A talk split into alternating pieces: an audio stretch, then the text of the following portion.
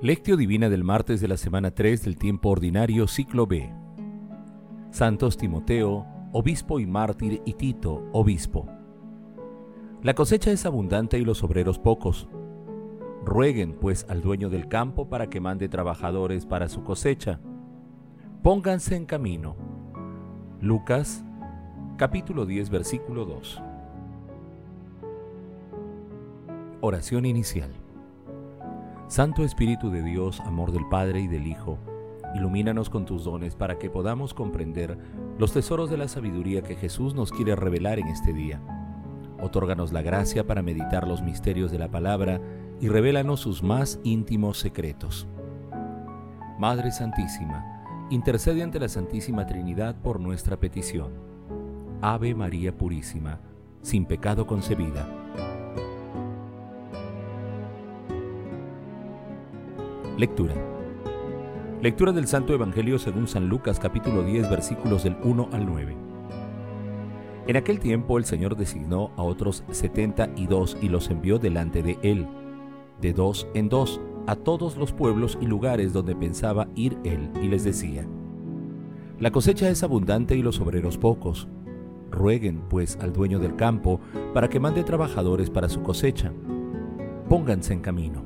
Miren, que los envió como cordero en medio de lobos. No lleven bolsa, ni alforja, ni sandalias, y no se detengan a saludar a nadie en el camino. Cuando entren a una casa, digan primero, paz a esta casa. Y si allí hay gente de paz, descansará sobre ellos la paz, si no, volverá a ustedes. Quédense en la misma casa, coman y beban de lo que tengan, porque el obrero merece su salario no anden cambiando de casa. Si entran en un pueblo y los reciben bien, coman lo que les pongan, curen a los enfermos que haya y digan, está cerca de ustedes el reino de Dios. Palabra del Señor. Gloria a ti, Señor Jesús. Por ello te aconsejo que reavives el don de Dios que te fue conferido cuando te impuse las manos porque Dios no nos ha dado un espíritu de temor, sino de fortaleza, de amor y de ponderación. Segunda carta de Pablo a Timoteo capítulo 1 versículos del 6 al 7. Hoy celebremos a Timoteo y Tito. Los hechos de los apóstoles y las cartas de San Pablo dan a conocer a Timoteo. En otras cartas se mencionan algunos encargos que le fueron confiados, entre ellos la responsabilidad de la iglesia de Éfeso Timoteo nació en Listra. Era hijo de madre judía convertida al cristianismo y de padre griego. Fue un estrecho colaborador de Pablo en la evangelización. De Tito, habla Pablo en sus cartas, era un cristiano procedente de paganismo, firme en la fe, activo y generoso en la evangelización, hombre de paz que ama y se hace amar, dotado de buenas aptitudes de organización, la carta a él dirigida lo presenta como responsable de la comunidad de Creta. El pasaje evangélico de hoy narra el segundo envío de Jesús, de 72 misioneros que representan al presbiteriado actual. El primer envío fue el de los doce apóstoles que representan al episcopado de la iglesia naciente, tal como se aprecia en Lucas capítulo 9 versículos 1 al 6. En este segundo envío, Jesús brinda los siguientes detalles de la misión. En primer lugar, les pide oración para que el contacto del misionero con Dios ayude a que la misión sea fecunda. En segundo término, aludiendo a que estarán rodeados de lobos, Jesús les hace ver que serán perseguidos y correrán riesgos, pero Él estará con ellos porque es su pastor. Además, Jesús les dio la potestad de vencer y dominar todo poder del enemigo. En tercer lugar, les indica que deben ir sin provisiones, ligeros de equipaje, evitar distracciones y llevar una vida austera, confiando en la hospitalidad de la gente, pero fundamentalmente en la providencia divina. En cuarto lugar, deben llevar un saludo de paz a todos, anunciando la cercanía del reino de Dios, sin excepciones, además de curar a los enfermos, expulsar demonios.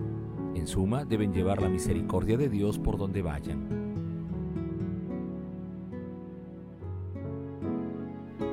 Meditación Queridos hermanos, ¿Cuál es el mensaje que Jesús nos transmite el día de hoy a través de su palabra? El llamado de Jesús a los misioneros y su envío tiene un carácter universal porque es imperioso anunciar la buena nueva.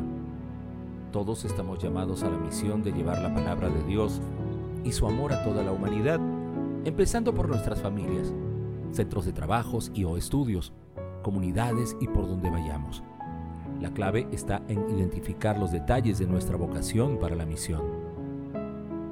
Conscientes de que las recomendaciones de Jesús son muy diferentes a los criterios del mundo, respondamos desde lo profundo de nuestros corazones. ¿Tengo un corazón disponible para llevar la buena nueva por donde voy a través de mis acciones y de mi conducta?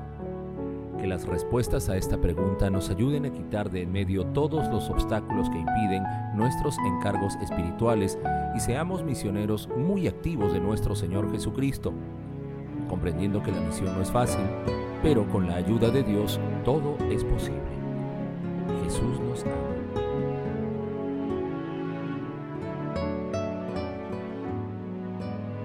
Oración. Padre Eterno, que enriqueciste con virtudes apostólicas a los santos Timoteo y Tito, concédenos por su intercesión que, viviendo justa y piadosamente en este mundo, merezcamos llegar a la patria celestial. Amado Jesús, queremos ponernos en camino. Te rogamos nos concedas también los dones apostólicos y misionales para anunciar la alegría de la salvación que eres tú, amado Señor. Santísima Trinidad, Dios Padre, Dios Hijo y Dios Espíritu Santo, inspira y fortalece a la Iglesia en la misión de llevar el Evangelio y la misericordia a toda la humanidad te rogamos que envíes más obreros para la misión y que la novedad del Evangelio sea aceptada por toda la humanidad. Amado Jesús, concede a los difuntos de todo tiempo y lugar tu misericordia para que lleguen al cielo y protege del enemigo a las almas de las personas agonizantes. Madre Santísima, Madre del Amor bendito, intercede ante la Santísima Trinidad por nuestras peticiones. Amén.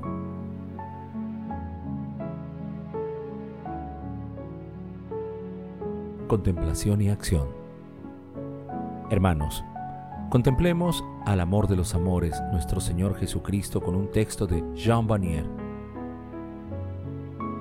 Jesús empezó su misión llamando a unos hombres y mujeres a los que dijo, Deja todo, ven y sígueme. Los eligió, los amó y los invitó a ser amigos suyos. Así fue como empezó todo, con una relación personal con Jesús, con una comunión con Él. A continuación, Jesús los envió a realizar una misión, anunciar la buena noticia a los pobres, curar a los enfermos y liberar a la gente expulsando a los demonios. Después de haberlos tenido solo un poco de tiempo con Él, los envió en misión, a fin de que pudieran conocer por experiencia la vida que brotaba en ellos y su capacidad de transmitirla, para que pudieran conocer su belleza más profunda y de qué eran capaces, a condición de seguir a Jesús y de dejarle actuar en ellos y a través de ellos. Misión es ser fuente de vida para los otros. La misión es revelar a los otros su belleza fundamental, el valor y la importancia que tienen en el universo, su capacidad de amar, de crecer, de hacer cosas bellas y de encontrar a Dios.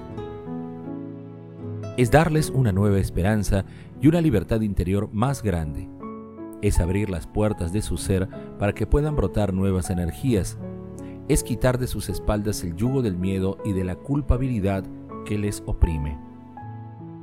Cuando Jesús envió a sus discípulos en misión, les recomendó que fueran pobres, que no llevaran nada consigo y les ordenó cosas imposibles de cumplir con sus solas fuerzas. Es lo mismo para cada misión. Llevar la vida de Dios es algo que solo se puede hacer si las personas son pobres, humildes y dejan pasar a través de ellas la vida de Dios.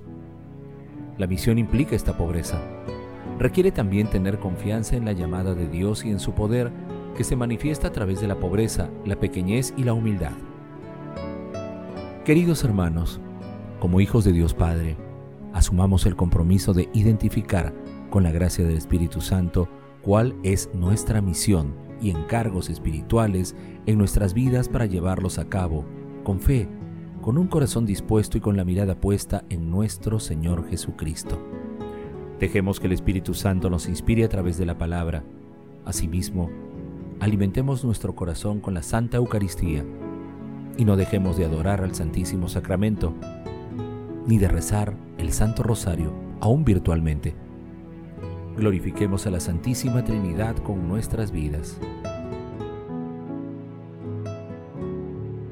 Oración final. Gracias Señor Jesús por tu palabra de vida eterna. Que el Espíritu Santo nos ilumine para que tu palabra penetre a lo más profundo de nuestras almas y se convierta en acción. Dios glorioso, escucha nuestra oración. Bendito seas por los siglos de los siglos.